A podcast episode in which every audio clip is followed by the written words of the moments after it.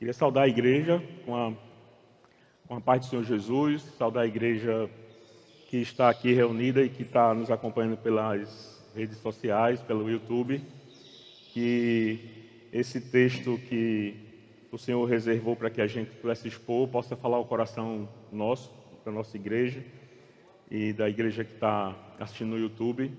Confesso que foi uma satisfação estudar esse, esse texto de Esdras e me trouxe diversas surpresas boas e agradáveis. Vamos orar antes de começar. Pai Santo, Deus de amor, somos agradecidos, Senhor, pela Tua palavra rica, preciosa, cheia de ensinamentos úteis para a nossa vida, Senhor, úteis para o Teu culto, Senhor, úteis para que possamos aprender e possamos desenvolver melhor nossas atividades de adoração a Ti, Senhor, para que possamos dedicar melhor a nossa vida a Ti.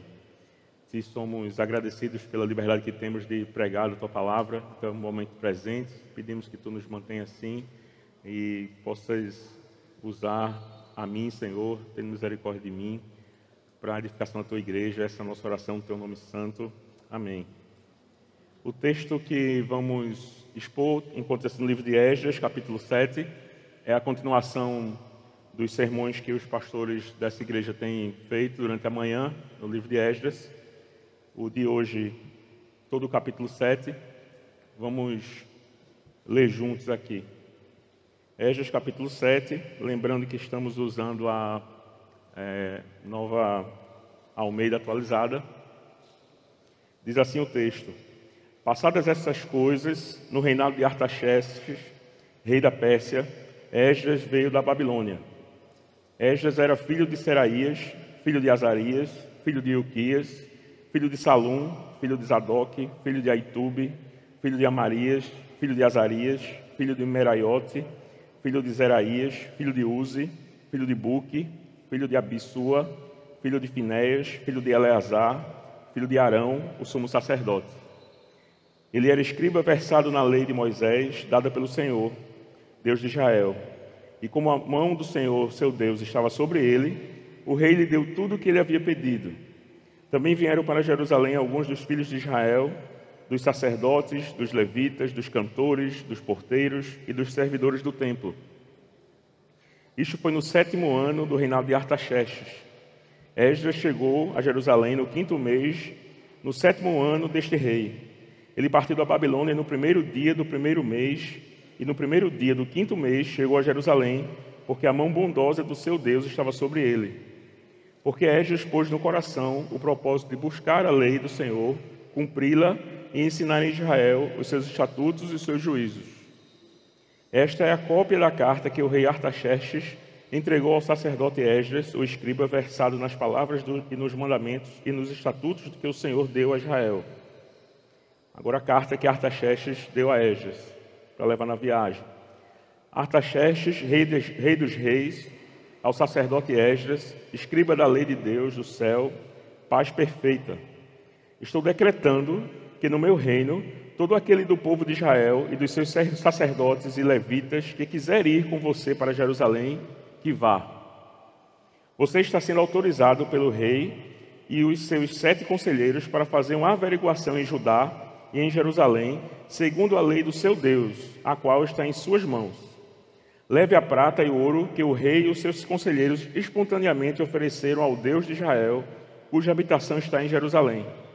Leve também a prata, o ouro que você achar em toda a província da Babilônia, com as ofertas voluntárias do povo e dos sacerdotes oferecidas espontaneamente para o templo do seu Deus, em Jerusalém.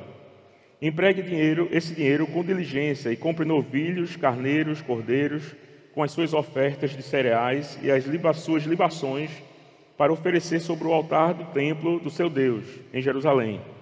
Com o resto da prata e do ouro, você e os seus irmãos podem fazer o que acharem melhor, segundo a vontade do seu Deus. E os utensílios que lhe foram dados para o serviço da casa do seu Deus, restitua-os diante do Deus de Jerusalém e tudo mais que for necessário para o templo do seu Deus, o que, e que você tiver de providenciar, será pago pela casa dos tesouros do rei. Eu mesmo, o rei Artaxerxes, estou decretando a todos os tesoureiros que estão do lado do outro lado do Eufrates, os que seguem, o que segue. Entreguem diligentemente tudo o que o sacerdote Esdras, escriba da lei do Deus do céu, solicitar, até 3.400 quilos de prata, 10 mil quilos de trigo, 2 mil litros de vinho, 2 mil litros de azeite e sal à vontade. Tudo que for ordenado pelo Deus do céu, que se faça com exatidão para o templo do Deus do céu. Pois porque haveria grande ira sobre o reino do rei e dos seus filhos. Também informamos a respeito de todos os sacerdotes e levitas, cantores, porteiros e de, to e de todos os que servem nesta casa de Deus, que não será lícito importar-lhes nem direitos, nem impostos, nem pedágios. E você, Esdras, conforme a sabedoria que o seu Deus lhe deu, nomeie magistrados e juízes que julguem todo o povo que está na região do outro lado do Eufrates, isto é, todos os que conhecem as leis do seu Deus e que ele, elas sejam uh, e que elas sejam ensinadas ao que não as conhece, aos que não a conhecem. Todo aquele que não observar a lei do, do seu Deus e a lei do rei com diligência será condenado à morte, ou ao desterro, ou ao confisco de bens, ou à prisão. Bendito seja o Senhor, Deus de nossos pais, que deste, deste modo moveu o coração do rei para adornar a casa do Senhor em Jerusalém, e que estendeu para mim a sua misericórdia diante do rei, dos seus conselheiros e de todos os seus príncipes poderosos Assim eu me animei, porque a mão do Senhor meu Deus estava sobre mim, e reuni alguns chefes de Israel para voltarem comigo. É fantástico esse texto. Se você lembrar do que vem sido é, exposto e pregado do livro de Esdras, perceber esse acontecimento é, chega a ser emocionante. De tanta dificuldade que os exilados de Israel, voltando do cativeiro na Babilônia, têm tido e chega nesse momento e ah, um rei pagão, um rei persa, faz toda essa providencia tudo isso que o povo necessitava para o templo. Mas antes de falar especificamente sobre sobre esse texto de Esdras, eu queria ler com vocês dois versículos que é, é uma, uma profecia do profeta Jeremias a respeito do que está acontecendo aqui no livro de Esdras. É uma profecia que foi feita pelo profeta Jeremias antes disso acontecer, muito tempo antes. Isso está em Jeremias capítulo 24, são versículos 5 e 6. E diz assim, Jeremias 24, versículos 5 e 6, diz assim: Então a palavra do Senhor veio a mim, dizendo: Assim diz o Senhor, o Deus de Israel, os exilados de Judá, que eu enviei deste lugar para a terra dos caldeus, são como esses figos bons eu os considero bons. Olharei para eles favoravelmente e os trarei de volta para esta terra, e os edificarei e não os destruirei. Plantarei e não arrancarei. A forma como essa profecia de Jeremias vai se realizar é basicamente o que a gente está vendo e acompanhando no, nos livros de Esdras e Neemias. É basicamente o que está acontecendo e o que está sendo descrito, o que está sendo narrado nesses livros é o cumprimento dessa profecia que Jeremias fez. Jeremias não só profetizou a ida para o cativeiro, mas ele também profetizou a volta do cativeiro. É interessante notar que essa disciplina de Deus, ela tinha na economia de Deus claramente um tempo de acabar. E como a gente vê que o povo de Israel, aos poucos, vai deixando de parecer com aquela nação poderosa, com exércitos e domínios de outras terras. E pouco a pouco Deus vai purificando, Deus vai disciplinando e essa nação vai se tornando cada vez mais uma nação que parece com uma igreja. Aos poucos Deus vai transformando o seu povo num povo menor, porém no povo de qualidade maior na adoração, um povo mais dedicado à palavra de Deus, mais dedicado à sua adoração, mais dedicado ao culto a Deus. E durante esse capítulo 7, a gente pode verificar de uma forma clara que a expectativa de Deus é de transformar esse povo numa num povo de adoração mais fiel, num povo onde não mais sendo reconhecido por grande domínio bélico ou de domínio geográfico, agora o foco é que esse povo se fixe em Jerusalém, e a gente percebe aos poucos nessa narrativa que Jerusalém passa a ser o foco aonde, aonde o narrador dessa narrativa ele está sempre ele está sempre olhando para Jerusalém e cada vez mais para dentro de Jerusalém, cada vez mais para dentro do templo, cada vez mais para a adoração e para a necessidade de culto. O, o que a gente percebe é, nessa, em toda essa movimentação do livro de Esdras é um contexto que a gente precisa entender bem. O povo é, saiu de Jerusalém, o povo foi exilado, o povo foi é, cativo por um rei da Babilônia, Nabucodonosor, e passou um grande período na Babilônia. Mas no momento que a gente está falando agora, o domínio que está sendo imposto sobre o povo de Israel não é mais sobre, não é mais por um rei da Babilônia. Durante o processo do cativeiro do povo, muitas coisas aconteceram e Israel não está mais sob o domínio de um rei babilônico. Agora Israel passa, já passou a ser dominado por reis persas. E é, Nabucodonosor, que a gente lembra bem do livro de Daniel, já tinha é, não era mais é, o, o, rei, o seu filho teria, foi um rei depois dele, e até o próprio filho de Nabucodonosor já tinha sido derrotado, como a gente vê no capítulo 5, versículos 28, 30 e 31 de Daniel, quando é, Daniel fala para o filho de Nabucodonosor, Belsazar, as seguintes palavras: Deus contou os dias do seu reinado, ó rei, e pôs um fim nele. Você foi pesado na balança e achado em falta o seu reino foi dividido e entregue aos medos e aos persas. Naquela mesma noite, Belsazar, rei dos caldeus, foi morto, e Dario, medo, se apoderou do reino quando tinha mais ou menos 62 anos de idade. Agora, o domínio que está sobre o povo de Israel, é, é, dominando Israel dentro da Babilônia, não é mais de um rei babilônico, mas agora são de sucessões de reis persas. E só para que você não fique sem saber, reis persas, o que é que isso quer dizer, onde é que essas pessoas estão, quem são essas pessoas. Os persas hoje nada mais são do que os iranianos. Se você for no Irã, até uma dica aí de turismo para você, se você for no Irã, por favor, não abra sua boca lá para dizer que você está no país árabe, porque eu não sei o que, é que pode acontecer com você. Então, são os, os ancestrais dos, dos iranianos que estão dominando o povo de Israel nesse momento. Os persas.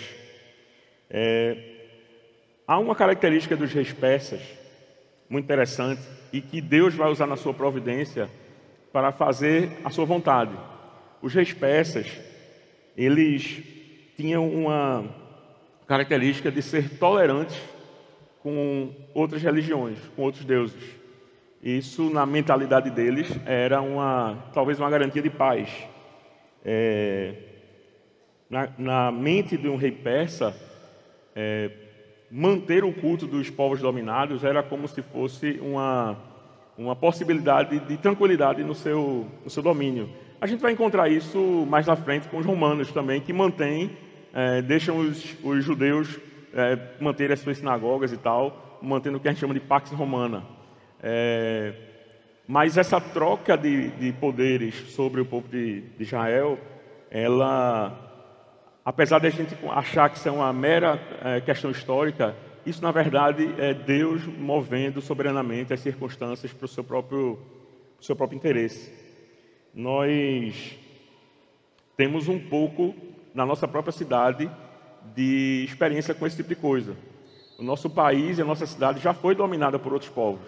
Eu não sei se vocês lembram disso da história, mas nós fomos colônia de Portugal e por algum período Recife foi dominado por holandeses. Então, durante a dominação holandesa, era permitido outros cultos, era permitido outras religiões. Então, talvez vocês conheçam, lá no Recife Antigo, uma rua chamada Rua dos Judeus. Conhecem a Rua dos Judeus? Talvez vocês não conheçam a Rua dos Judeus, porque quando os portugueses voltaram, eles mudaram o nome da rua para Rua do Bom Jesus porque quando os portugueses voltaram, eles eram intolerantes com a religião judaica e os judeus daquela rua tiveram que sair. Então isso não é muito distante da nossa própria realidade, o que aconteceu com os israelitas. Nós é, também vamos tomar a liberdade de dividir esse período que está acontecendo no livro de Esdras em momentos. E eu vou tentar fazer isso para que fique fácil de a gente entender onde Deus está querendo chegar.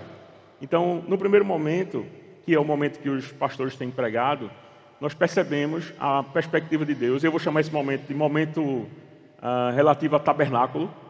É, você encontra toda uma, uma, uma propensão do povo, um, uma iniciativa do povo em reconstruir a estrutura física do templo de Israel. Então você tem o altar sendo construído em Esdras, capítulo 3, versículo 2. Você tem as bases do templo no capítulo 3, versículo 12. Você tem a conclusão do templo no capítulo 6.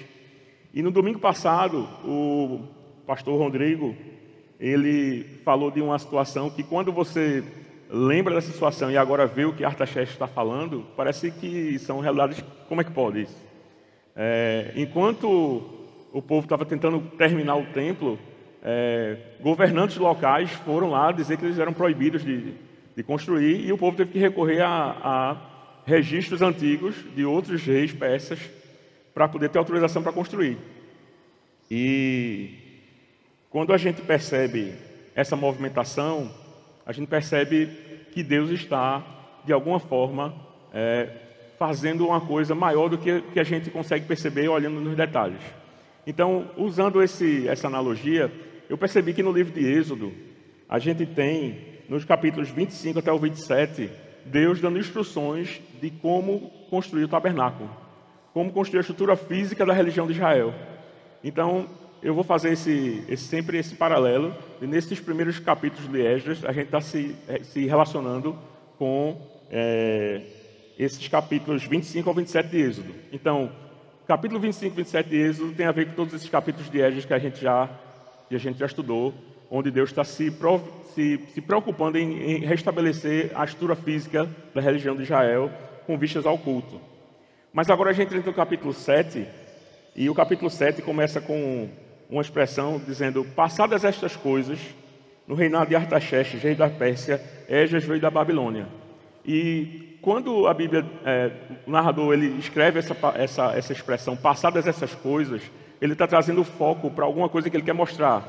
E parece incrível, mas nessas poucas linhas, onde está escrito passadas essas coisas, a gente tem aí uma passagem de 60 anos. É como se o narrador, é, lembra, não sei quem é do tempo do vídeo cassete, talvez Heraldo, é, você adiantava o filme e aí você parava, você, vou assistir a partir daqui. É como se o narrador adiantasse a história do povo de Israel e aí ele parasse 60 anos depois e agora ele se encontra no capítulo 7, é, mudando um pouco o foco do que estava acontecendo nos capítulos anteriores. E agora, no capítulo 7, você encontra uma genealogia. Né? Você encontra aquela parte que normalmente as pessoas pulam, né? A gente vai ler na Bíblia, chega na genealogia e dá um, dá um salto e vamos, vamos, vamos para depois. Só que genealogia é uma coisa importante de se ler. Se você perceber genealogia como uma ligação, perceba geralmente os extremos da genealogia. A genealogia está lá para fazer e demonstrar uma ligação de, do, do primeiro filho até o último pai. Então, se você perceber em Esdras capítulo 7, do versículo 2 ao 5, você vai perceber dizendo assim: Esdras era filho de Seraías, filho de Azarias, filho de Uquias, e assim por diante, e termina filho de Arão, o sumo sacerdote. Quem são os extremos dessa genealogia? Esdras e Arão. O que é que Deus está querendo dizer com isso? Deus está querendo dizer que Esdras é, para esse momento agora, uma uma descendência do sacerdote, do sumo sacerdote. Então a gente começa a perceber que Deus é, providenciou até então a estrutura física para a religião de Israel e agora Deus claramente está nos sinalizando que Deus estabeleceu e preparou para a gente, ou para o povo de Israel, um sacerdote. E aos pouquinhos a gente vai percebendo que Deus vai construindo novamente a estrutura da religião, a estrutura do culto, a estrutura da adoração a Ele. Primeiro com toda a estrutura física, altar, templo. Agora, Esdras não é à toa, é, dá nome ao livro. Ele é o sacerdote, ele é descendente de Arão, e Deus faz isso uma genealogia para dar as credenciais de Esdras. Esdras não é qualquer pessoa. Esdras é, tem, uma, tem uma ligação com Arão e representa de forma legítima um sacerdote. Quando nós percebemos isso, vamos novamente lá para o livro de Êxodo e percebemos que agora, no, no, no capítulo 28, está sendo instituído os sacerdotes. Então, mais uma vez, a gente começa a perceber uma ligação do livro de Esdras com o livro de Êxodo. E o livro de Êxodo, no início da, da nação de Israel, de Israel como um povo, saindo do Egito, Moisés está dando as bases dessa religião, mostrando a, como fazer a estrutura física, como construir um tabernáculo, até o capítulo 27. E no capítulo 28, a ordenação de Arão como sacerdote. E você vai percebendo que, na verdade, Deus, é, assim como é, ele sempre faz, ele está replantando o povo em Jerusalém. Ele está fazendo as coisas novamente dentro da mesma ordem que ele fez em Êxodo. E aí a gente lembra do que o profeta Jeremias falou na sua profecia, quando ele diz assim: Eu os edificarei e não os destruirei, eu os plantarei e não os arrancarei. E a gente percebe claramente que Deus está edificando o povo novamente em Jerusalém. Deus está plantando de novo o povo de Jerusalém, usando o mesmo script que ele usou em Êxodo. Deus está criando tudo de novo. Deus está aí, tá, providenciou o tabernáculo, agora providencia o sacerdote. E aí vem uma utilidade grande de perceber isso. Para nós hoje aqui, que é perceber que a palavra de Deus não muda. O Deus que outrora, lá em Êxodo, muitos anos antes, é, estabeleceu a, a, estrutura da religião de Israel, ele está repetindo essa estrutura e está sinalizando para nós que a estrutura é uma coisa importante para Deus. Que não é uma coisa qualquer. Que não deve ser modificada aleatoriamente. Que as igrejas não deveriam mudar a forma de fazer as coisas aleatoriamente. Porque a palavra de Deus é o cerne dessas questões. E especificamente para mim e para você, se Deus falou para você algo baseado na palavra de Deus e você aprendeu uma verdade bíblica, não pense que essa verdade vai mudar. Isso não vai se modificar. A palavra de Deus não passa. Pode ser que você não entenda, pode ser que você ache que está demorando, pode ser que você ache que não faz sentido, mas você deve confiar na palavra de Deus. Se, se foi assim que Deus estabeleceu no passado, com outras pessoas, com outras igrejas do passado, é dessa mesma forma que ele estabelece hoje. E o, seu, o próprio Senhor Jesus nos lembra dessas, dessa verdade absoluta, quando em Mateus 24, 35 ele diz: Passará o céu e a terra, porém as minhas palavras não passarão. Então a gente tem visto aqui no livro de Esdras a, a, uma verificação prática dessa verdade que Jesus, muitos anos à frente, vai expor de que Deus é, estabeleceu a estrutura da sua do, do culto a Ele, da sua adoração, e Ele não abre mão dessa estrutura. É dessa mesma forma. Quando é, o pastor leu aqui Romanos, foi interessante porque eu também tinha separado um texto de Romanos, que diz que Assim, pois, isto não depende de quem quer nem de quem corre, mas de Deus, mas de Deus que tem misericórdia, porque a Escritura diz a Faraó foi para isso mesmo que eu levantei para mostrar em você o meu poder e para que o meu nome seja anunciado em toda a terra. Logo, Deus tem misericórdia de quem quer e também endurece a quem Ele quer. E isso é muito pertinente, não só em Êxodo, lá com Faraó, como agora com Esdras, porque você percebe diversos reis persas sendo utilizados e, e tendo a mente, a, a intenção modificada é, para os propósitos de Deus. É claro que a gente pode dizer, ah, mas os reis persas são assim mesmo. Não teve nada de extraordinário disso. Isso é um costume deles. Mas quem colocou os reis persas lá foi o próprio Deus. Isso nos faz lembrar o que a gente aprendeu no domingo passado à noite, quando o pastor Ronaldo falou sobre as autoridades. Que elas são instituídas por Deus. E não é diferente aqui em Esdras. Esses reis persas foram estão lá e foram eles que derrotaram os babilônicos e são eles que estão sendo usados para dar todo o recurso para o povo voltar para Jerusalém e para que o culto a Deus seja feito com perfeição, não simplesmente por uma questão histórica, mas por uma questão de soberania de Deus. E aí a gente chega numa, num terceiro momento. É, a gente teve um primeiro momento onde percebemos a estrutura física sendo construída, reconstruída. Depois temos um segundo momento onde percebemos Deus providenciando um sacerdote e aos poucos você vai ver que ele vai montando o quebra-cabeça da estrutura da sua religião, do seu culto, da sua adoração. E agora, nós percebemos, é, através do versículo 6 e 10, que o Senhor também centraliza todas essas atitudes na sua palavra. Acompanhe comigo, versículo 6. Esdras, ele era escriba versado na lei de Moisés, dada pelo Senhor, Deus de Israel. E como a mão do Senhor, seu Deus, estava sobre ele, o rei lhe deu tudo o que ele havia pedido. Versículo 10. Porque Esdras pôs no coração o propósito de buscar a lei do Senhor, cumpri-la, ensinar em Israel os seus estatutos e os seus juízos. Esdras era como se fosse esse termo escriba nesse contexto aí, não só um homem capaz de copiar e escrever e falar da lei de Israel, da lei de Moisés, mas talvez até um secretário para assuntos judaicos. Você percebe que o rei Artaxerxes envia Esdras com, a, com a, a, a, missão de fazer um levantamento do que está acontecendo lá. É, imagine só você é, estar sob o domínio de diversos, diversos povos e você guardar com fidelidade a sua, a sua religião, a sua lei, os seus estatutos. Imagine você, eu e você, sermos presos e irmos para um país onde a nossa religião é proibida e a gente continuar especialista na Bíblia. E a gente continuar é, bem versado na palavra de Deus. Ao ponto de, de os nossos dominadores compreenderem isso e até admirarem isso. É basicamente isso que Esdras é, tem como reconhecimento. Mas a base dessas questões está no fato de Esdras pôr no coração buscar a lei de Deus, cumprir e ensinar. Então, é, percebemos agora que o foco desse terceiro momento é, passou de, do sacerdócio e agora está na própria lei de Deus. E como a gente já sabe, a lei de Deus ela é básica para tudo que é, tem, tem a ver com Israel, para tudo que tem, para tudo que tem a ver com a nossa fé. É, é a nossa única fé, a única regra de fé e prática.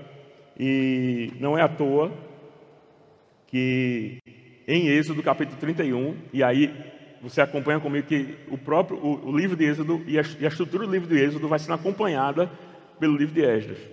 E Êxodo capítulo 31, versículo 18, após as instruções para o tabernáculo, após as instruções para a ordenação dos sacerdotes, percebemos no capítulo 31, 18 de Êxodo, dizendo assim: Quando o Senhor acabou de falar com Moisés, dando essas, instru essas instruções todas, no Monte Sinai, deu a ele duas tábuas do testemunho, tábuas de pedra escritas pelo dedo de Deus. E aí você tem o registro, o primeiro registro da palavra de Deus. Então, a gente percebe que Deus está, é, de uma forma impressionante, é, trilhando o mesmo caminho que ele trilhou outrora. Ele está confirmando os princípios e as bases da sua adoração. Um local, um sacerdote, um mediador, vamos dizer assim, e agora aquilo que vai ser o conteúdo dessa, dessa adoração. Você tem agora a palavra de Deus. A, a estrutura de Êxodo tem sido é, fielmente pontuada no livro de Esdras, basta a gente ver com um pouco de atenção. E isso foi surpreendente para mim enquanto estava estudando esse, esse, esse, livro. Parecia a princípio uma simples narrativa, mas quando você vai vendo os detalhes, vai percebendo que Deus não narra uma história à toa. Ele ressalta as questões que chamam, que ele quer que nos chame a atenção. Então nós temos, recapitulando, no, no, no, na fase dos tabernáculos, Êxodo capítulo 25 a 27, o Senhor instruiu o seu povo quanto ao tabernáculo, e temos os exilados construindo de volta o altar e o templo. Depois temos Êxodo capítulo 28, o Senhor instituiu os sacerdotes, ordenou Arão, e temos Esdras, sacerdote, descendente de Arão, retornando. E agora nós temos Êxodo, no capítulo 31, versículo 18, Deus registrando a sua palavra em tábuas, e temos a centralidade do amor da, pela palavra de Deus também no livro de Esdras. E temos agora, fica, vai ficando cada vez mais fácil, mais desenhado onde Deus quer chegar. Então imagine, você já tem uma estrutura física, você já tem um sacerdote, você já tem a indicação de que a palavra é o que sustenta tudo isso, para que de fato as coisas aconteçam na prática, o que é que está faltando?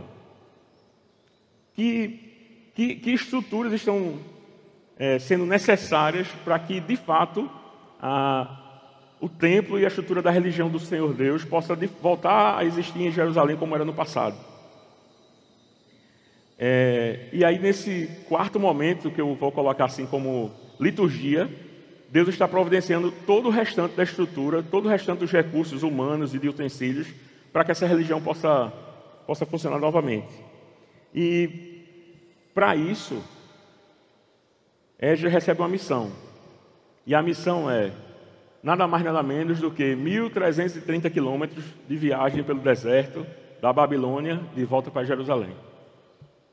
Dá mais ou menos pelas contas que eu fiz, se Esdras tivesse saído no mês de junho, lá pela época de São João, ele estaria perto de chegar em Jerusalém. Dá mais ou menos cinco meses de viagem. E isso me fez pensar qual é o preço que nós estamos dispostos a pagar para fazer o serviço do Senhor. Será que a gente encararia uma viagem missionária dessa? Ser missionário na, sei lá, Suíça, talvez, um lugar bonito nos Alpes, suíços, franceses, talvez seja mais agradável, mas cinco meses de viagem a pé pelo deserto é uma viagem missionária que não agrada tanto. Talvez se a gente abrisse inscrição para uma viagem missionária dessa, a gente tenha dificuldade de, de preencher os, as, as vagas. Mas essa foi a viagem missionária de Esdras. 1.300, 1.330 quilômetros. Dá mais ou menos daqui em Porto Seguro, na Bahia. Eu fui no Google Maps lá e comecei a fazer onde é que dá 1.300 quilômetros, um lugar conhecido. O lugar que eu achei mais conhecido foi Porto Seguro. Então, imagine se você sair daqui hoje, daqui a cinco meses, você chega em Porto Seguro para tomar um banho de mar. A diferença é que Esdras não foi tomar banho de mar. E eu fiquei pensando, quantas pessoas estão dispostas a fazer como a missionária Vládia é capaz e tem no coração de fazer, de ir até o sertão e ficar com a tribo indígena no lugar que não tem água. Né? Que preço a gente é a gente está disposto a pagar. E também me veio a reflexão de que só não é apenas ir, mas Deus também nos ensina com esse texto que é a forma de enviar também faz toda a diferença. Esdras não fez essa viagem desassistido.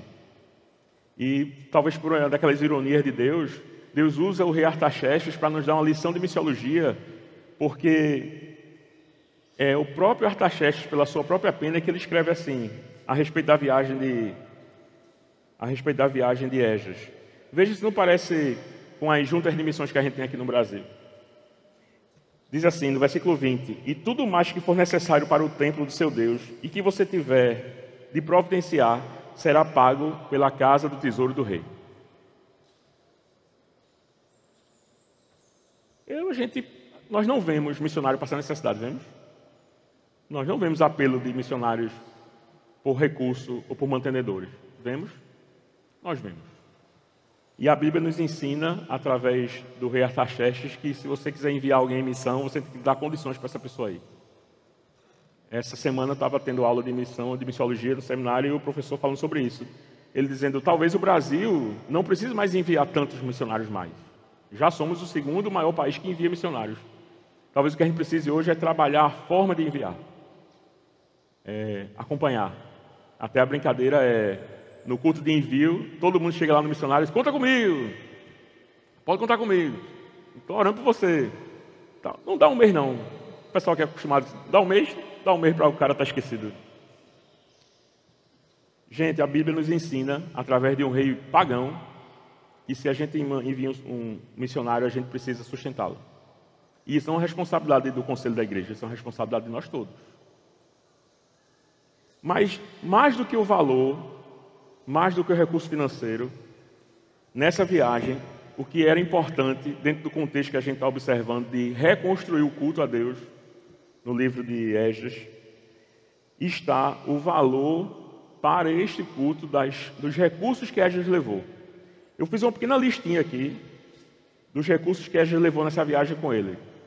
Veja se para um culto ou para uma estrutura religiosa que já tem templo, já tem sacerdote, já tem pastor, já tem Bíblia, já chegou um caminhão da sociedade bíblica lá, então tem palavra de Deus para todo mundo, tem pastor e tem sacerdote, e tem, e tem templo. O que é está faltando? Está ah, faltando agora zelador, diácono, pessoal do som, do louvor. Está precisando de toda a estrutura para a coisa acontecer. Aí veja a listinha que eu fiz baseado no, livro, no texto de Esdras, capítulo 7, das, das, dos recursos que Esdras levou na viagem dele. Esdras levou sacerdotes, outros pastores auxiliares, levitas, novilhos, carneiros, cordeiros, com as suas ofertas de cereais e as suas libações, para oferecer sobre o altar do templo de Deus. Os utensílios que foram dados para o serviço da casa do seu Deus, ele também levou de volta. Tudo mais que for necessário para o templo do seu Deus e que você tiver de providenciar, como eu já disse, vai ser pago pela casa do, pelo casa do tesouro do rei. Só uma ironia aqui. É, os tesoureiros que vão pagar isso são aqueles que há 60 anos atrás estavam questionando sobre a legalidade dessa obra. E aí, uma daquelas ironias de Deus, Deus pede para esses tesoureiros agora, ó, se Esdras precisar, vocês vão lá e pagam. Também Esdras leva um informativo a respeito de todos os sacerdotes e levitas, cantores, porteiros, todos os que servem na casa de Deus, que não devem ser postos a ele nem direitos, nem impostos, nem pedágio. Ou seja, os caras ganham livre acesso, green card, na Babilônia, no caminho até Jerusalém. E ainda dá ordem a Esdras que nomeie juízes, magistrados, que julguem todo o povo que está na região do outro lado do Eufrates. Ou seja, está completo agora. Então a gente tem uma estrutura de templo, estrutura física, tem o pastor titular lá, o Ronaldo Vasconcelos lá de Jerusalém, está lá, que é Esdras. Aí agora chegaram os pastores auxiliares, chegou, chegou o Rodrigo lá agora, né? e dele não é problema, já tem Bíblia, está tudo pronto. E não foram as pessoas que providenciaram isso, foi o próprio Deus que providenciou isso. E é interessante que no, no capítulo 35 de Êxodo, nós temos agora, depois da estrutura física, do sacerdote, depois da palavra de Deus sendo registrada, é, nós temos agora Deus falando com Moisés a respeito do sábado, das festas, das ofertas, dos utensílios, dos obreiros e até das cortinas. Ou seja, é muito bonito quando você percebe que Deus está escrevendo a mesma história em outro local, em outro contexto. Né, no capítulo 35 de Êxodo, você vê Deus providenciando agora todos os detalhes que faltavam para que se inicie essa nova igreja em Jerusalém. Todo necessário. E não só o necessário, mas ainda vem uma, uma ratificação, uma, uma ameaça para quem não fizer desse jeito. E o rei Artaxerxes escreve assim, no, capítulo, no versículo 26. Todo aquele que não observar a lei do seu Deus e a lei do rei com diligência, seja condenado à morte, ou ao desterro, ou ao confisco de bens, ou à prisão. Então, até um código de disciplina acompanha essa nova essa reedição da, da, do povo de Deus em Jerusalém. Deus é realmente perfeito em tudo que ele em tudo que ele faz. E o sacerdote Esdras reconhece isso. Que se isso não acontecer, toda essa estrutura ela ela ela vai fatalmente fracassar. Se nós aqui em Casa Caiada algum dia nos de alguma forma nos orgulharmos da estrutura que nós temos, do som novo, da luminárias novas que vão chegar, se Deus quiser, da quadra grande, de ser a maior igreja de Olinda. Se a gente fizer isso, mas se a gente não reconhecer que isso é a mão de Deus sobre nós, isso tudo pode ser tirado de nós. E no versículo 27, o último versículo do capítulo 7, Esdras diz assim: Bendito seja o Senhor Deus de nossos pais, que deste modo moveu o coração do rei para adornar a casa do Senhor em Jerusalém e que estendeu para mim a sua misericórdia diante do rei, dos seus conselheiros e de todos os seus príncipes poderosos. Assim eu me animei, porque a mão do Senhor, meu Deus, estava sobre mim, e reuni alguns chefes de Israel para voltarem comigo. Aos poucos a gente vai vendo a descendência de Abraão se transformando, passando de ser uma grande nação e agora ela passa a ser uma nação menor em quantidade, mas melhor em qualidade. A disciplina de Deus purifica esse povo. E essa atenção de Deus com Jerusalém e essa atenção de Deus com esses pontos é como se Deus estivesse preparando o povo para um grande acontecimento. É como se Deus estivesse é, dando as, as diretrizes, dando, preparando ah, as cadeiras para que as pessoas sentem e esperem um grande acontecimento. E esse povo agora passa a ser ávido pela chegada do Messias. E talvez eles naquele tempo não percebessem, mas nós podemos perceber que quando o povo recebe orientações, tanto em Êxodo como agora no livro de Esdras, a respeito do tabernáculo, eles estão recebendo orientações a respeito do próprio Cristo. Como a gente vê em Hebreus capítulo 8, versículo 2, como ministro do santuário e do verdadeiro tabernáculo que o Senhor erigiu e não o homem. A gente percebe que quando Deus estabelece um sacerdote, um sumo sacerdote para essa volta da religião, do culto, da adoração a Deus, é sobre Cristo que Deus está falando. Quando ele fala em Hebreus 8:1, ora, o essencial das coisas que estamos dizendo é que temos tal sumo sacerdote que se assentou à direita do trono da majestade dos céus. Quando Deus estabelece a palavra dele como centro e peça fundamental de todo essa, esse retorno da religiosidade israelita, é sobre Cristo que a gente está falando. Como a gente vê em João capítulo 1, versículo 1, no princípio era o Verbo, e o Verbo estava com Deus, e o Verbo era Deus. E tudo isso culmina no culto a Deus. E o nosso entendimento de que o verdadeiro culto e a, o sentido do verdadeiro culto, que é o que nós buscamos fazer aqui semanalmente, é um culto cristocêntrico. Como foi lido aqui, porque dele e por meio dele e para ele são todas as coisas, a ele seja a glória para sempre. Amém. Então, irmãos, toda a estrutura do livro de Esdras assim como toda a estrutura que é, inspirou o livro de Esdras, que a gente percebe claramente que está no livro de Êxodo, ela nada mais é do que um anúncio do Evangelho de Jesus.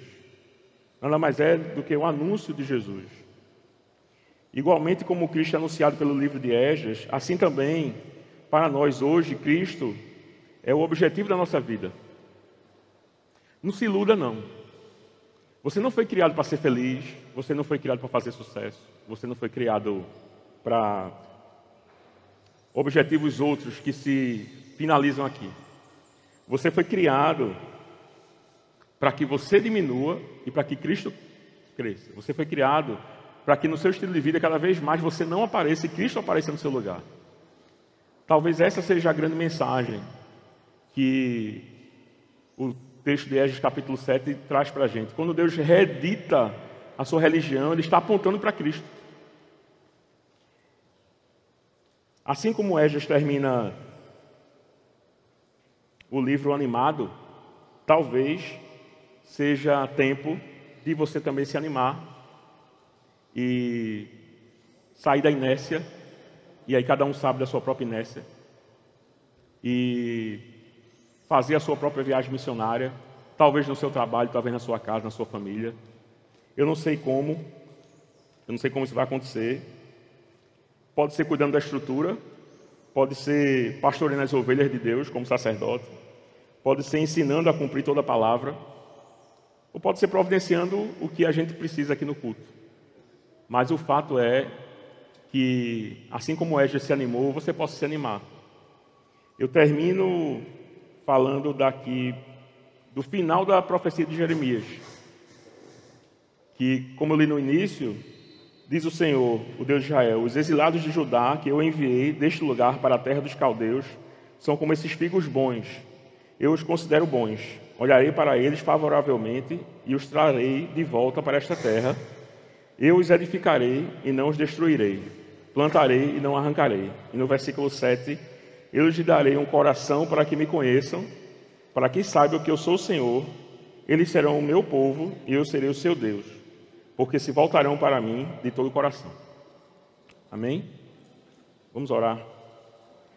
Pai Santo Deus de amor, que tu possas incomodar o nosso coração, Senhor, na tua busca incansável por, pela tua própria adoração, na tua busca incansável por nos ensinar a te adorar, Senhor na tua busca incansável de nos mostrar que o nosso propósito de vida não está em nós mesmos, Pai.